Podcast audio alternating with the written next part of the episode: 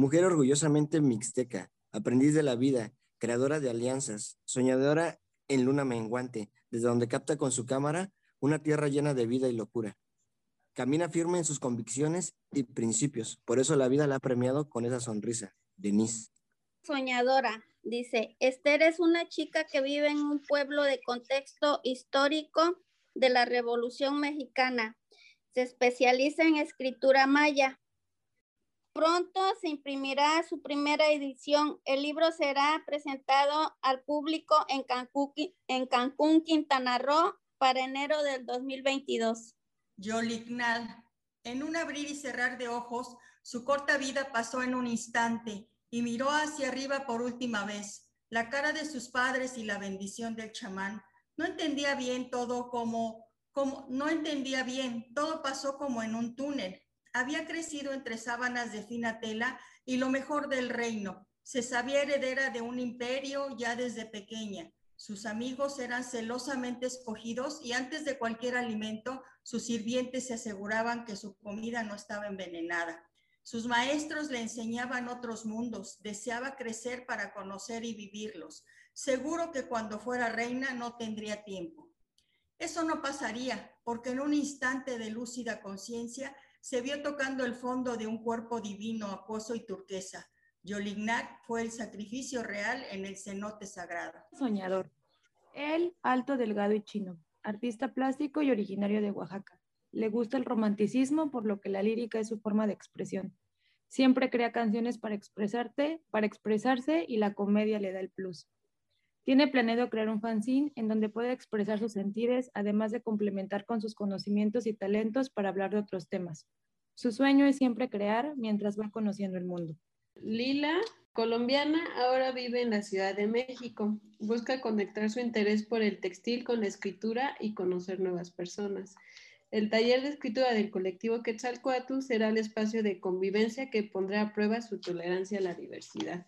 Metas por conseguir.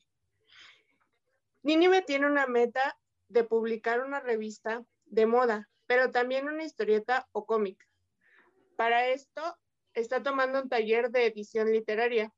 A las dos semanas, Nínive logró publicar el cómic con la ayuda del taller y la experiencia de su compañera Ruth, que ya eh, que ya tiene experiencia en, ello.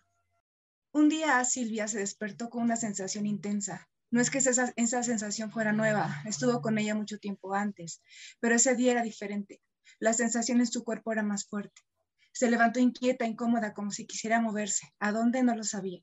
Durante el día sintió esta sensación como si fuera una piedra en el zapato, a la que trataba de ignorar, esperando que desapareciera por sí sola, o tal vez que simplemente dejara de molestarle, aunque siguiera ahí. Silvia ha tenido tantas experiencias en su vida que en ese momento recordó algo que hoy le hacía sentido. Hace años leyó un libro de filosofía y encontró un mensaje que retumbó en sus oídos al recordarla. El corazón tiene razones que la razón ignora. Silvia tocó su corazón y habló con él largamente. Lo escuchó y decidió meditar con la razón. Mientras lo escuchaba, la sensación comenzó a desaparecer. Y entonces se movió. Hoy vive en Yucatán a 30 kilómetros de la playa, donde hoy hace cosas que en la ciudad no podría hacer, como respirar. Paoki lleva en su mochila su pequeña libreta azul. Al salir de su clase de baile, agotada pero feliz, tiene aún la energía para escribir lo que a través de cada movimiento sintió. La instructora de baile siempre la felicita. Sus movimientos son siempre perfectos y su sonrisa inspira a todos los presentes en esa clase. Paoki escribe mientras, mientras viaja de regreso a casa. Es una gran habilidad, considerando el camino tan empedrado. Tiene tanto que contar. 17 años nunca son pocos y sabe que la tarde tiene aún mucho por ofrecer. Al ver la ventanilla reconoce una calle que quiere volver a caminar. Lo supo justo en el momento en que la foto de ese chico delgado de ojos oscuros cayó de entre las páginas de su pequeña libreta azul. La lucha de los valores humanos. Eloísa, después de salir de su clase sabatina de italiano, se dirige a la Plaza Central con su colectiva. En esta ocasión, el tema de su ponencia es Valores humanos en las mujeres. Mientras va por el transporte público lleno, escuchando música, mira a una mamá primeriza con su hija en brazos. desconecta sus audífonos y le cede su asiento. Sigue su recorrido, baja en la estación habitual para ofrecer su ponencia. Una vez terminada la ponencia, regresó a su casa para descansar. Mañana será otro día para seguir promoviendo los valores humanos en las mujeres. Soy un colectivo llamado Quetzalcoatl. En mí reúno los sueños de grandes artistas y poetas que comienzan a escribir, haciéndolos realidad a través de las ideas y compartiendo su esencia. Estos artistas son pequeños seres mágicos, pues en ellos se reúne la fuerza, determinación y coraje para sacar a rienda suelta su imaginación. Hay integrantes como Jezabel, que sueña y transmite su magia a través del teatro corporal, improvisa sus movimientos, como improvisar la vida misma. También hay guerreros como Genaro Carrasco, quien aprende cada una de las experiencias que va encontrando, canta, baila y escribe. En mí hay grandes riquezas, son soñadores inquebrantables que a su paso van creando arte. Melodía matutina. El sonido de los grillos es la melodía que le acompaña en su andar. Las notas del soplar del viento recorren con todo su cuerpo. El frío calador le mantiene alerta, pero se defiende de las bajas temperaturas usando un gorro en su cabeza y una chamarra con cicatrices de rasgaduras de varios años de antigüedad. La vegetación que le rodea ni siquiera le saluda. Ellos se mantienen a la espera de los fuertes rayos del sol. Tiene una mirada cargada de pundonor. Su frente caída y mejillas levantadas esconden unos ojos que han visto fluir litros y litros de aguamiel. La postura de su cuerpo expresa la humildad de alguien que no es condenada y denota que ha recorrido muchas veces el camino y la vereda para llegar al terreno donde se encuentran sus magueyes.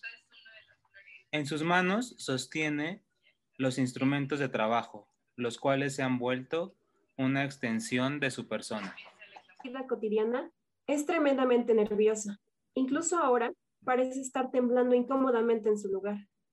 A pesar de tener 18 años, sigue sintiéndose pequeñita. Tira de su rizado cabello y afloja el moño maltrecho sobre su cabeza, al tiempo en que se quita los lentes. Suspira y observa su escritorio desordenado y clava su vista en los libros de estudio para su admisión a la universidad. No es fanática de las matemáticas, pero siendo diseño gráfico una carrera que pertenece a ciencias exactas, debe practicarlas para pasar su examen y estudiar lo que le gusta. Eso y escribir. Su hermana menor abre la puerta de su habitación y se asoma, quejándose de los estropicios que Greta, la pequeña mascota de la casa, causó. La chica ríe y levantándose de su silla, observa la ventana, solo para mirar las pequeñas calles del pequeño estado en el que vive, la escala. ¿Designio? Bere se inspira en la música para echar a volar su imaginación. Toda vez que compra un cómic o lo relee, Visualiza el día en que, se podrá, en que podrá tener su propia editorial. Cada paso que da es la afirmación para hacer realidad su objetivo. Con su voz, evoca a los duendes que le acompañarán a entramar los hilos de su vida. Palabra en su vuelo. Ella es Ruth, desconozco su edad. Es sagrado para ella y también para mí. Le encanta recorrer las calles sembrando una semilla con ese trabajo de voluntariado que hace con hartas ganas ha decidido, ha decidido extender las alas y abrir su palabra para darla a conocer a través de esos sentipensares que va marcando su vida. Sus ganas de estar en este espacio es preciso para, para obtener las herramientas y echar a andar este vuelo que nace desde La artista María de la Pata Fría es una niña de 5 años, vive con su abuelita. María gusta del baile y el canto. Ella quiere ser artista, pero por la influencia mediática no tiene bien entendido lo que esta palabra implica. A ella le gusta observar el comportamiento de las personas. Le parece muy interesante las interacciones humanas. María de la Pata Fría tiene mucha imaginación. Le gusta ver las nubes desde la azotea de su casa. A veces se cuelga de los tendederos y le gusta inventar canciones. Ausencia. Lorena escribe poesía en las noches de luna, acompañada de un café.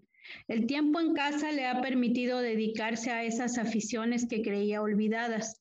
Rebusca entre recuerdos para llenar esa ausencia que tanto le lastima. Aún piensa en ella cada día. Aún los ojos se llenan de lágrimas cuando evoca su imagen.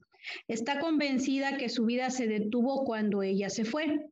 Y aunque ya pasaron casi dos años, mira cómo, mira con indiferencia cómo su existencia va recuperando el rumbo. Al escuchar el murmullo de la calle, al comprobar que todo es indiferente a su dolor, no entiende cómo ha podido sobrevivir a la ausencia de mamá. Es una rara enfermedad. Dice, Angélica le llamaban, era estudiante de literatura. Su vida la pasaba deambulando por las calles. Su pelo corto y las gafas le daban un toque especial. Nadie sabía que padecía una rara enfermedad que consistía en no tener sentimientos. No se inmutaba ante el dolor ajeno hasta que un día le tocó ver cómo su compañero Alfonso llevó un gato a la clase de literatura, de literatura de México, para cortarle la cola frente de toda la clase y comprobar si de esta manera Angélica podía sentir.